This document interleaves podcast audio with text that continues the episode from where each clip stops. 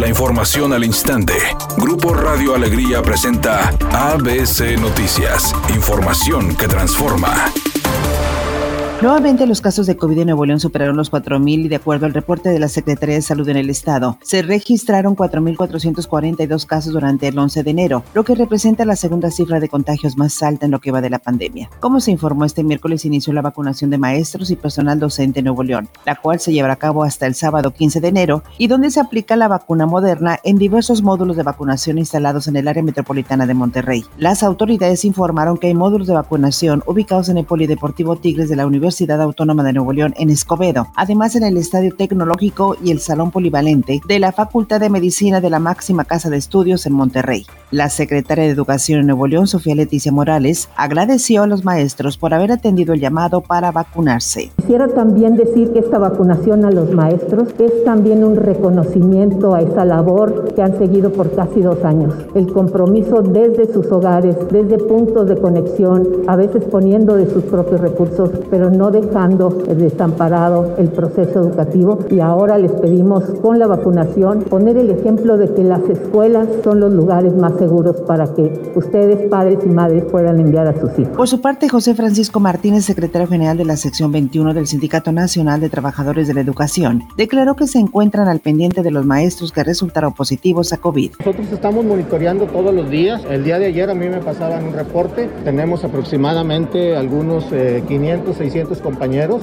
que, tienes, que se hicieron sus pruebas de PCR y todos los días se los estamos monitoreando. Estamos eh, muy eh, coordinados, en este caso con el ISTE, que es la dependencia que nos corresponde para que les pueda dar las facilidades de sus incapacidades como una enfermedad de riesgo de trabajo. Mientras José Luis López, secretario general de la sección 50, dijo que tan solo en sus agremiados hay más de mil contagios. Me daban un dato que se habían acercado a buscar apoyo, a buscar atención, alrededor de 550 compañeros.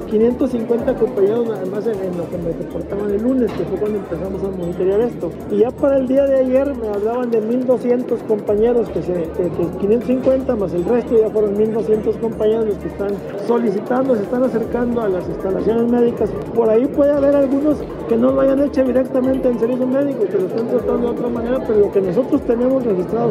El secretario de Gobernación, Adán Augusto López, señaló que el SAT estará atento de la venta de Citigroup de Banamex para que pague los impuestos que correspondan, a fin de que no ocurra como en la venta anterior de esa institución bancaria que evadió el pago de más de 12 mil millones de pesos de impuestos a complacencia del expresidente Vicente Fox. Pues las autoridades hacendarias, en este caso el sistema de administración tributaria, pues tienen la obligación de estar al pendiente de las operaciones mercantiles que se hacen en el país y si causa impuestos, pues serán pagados.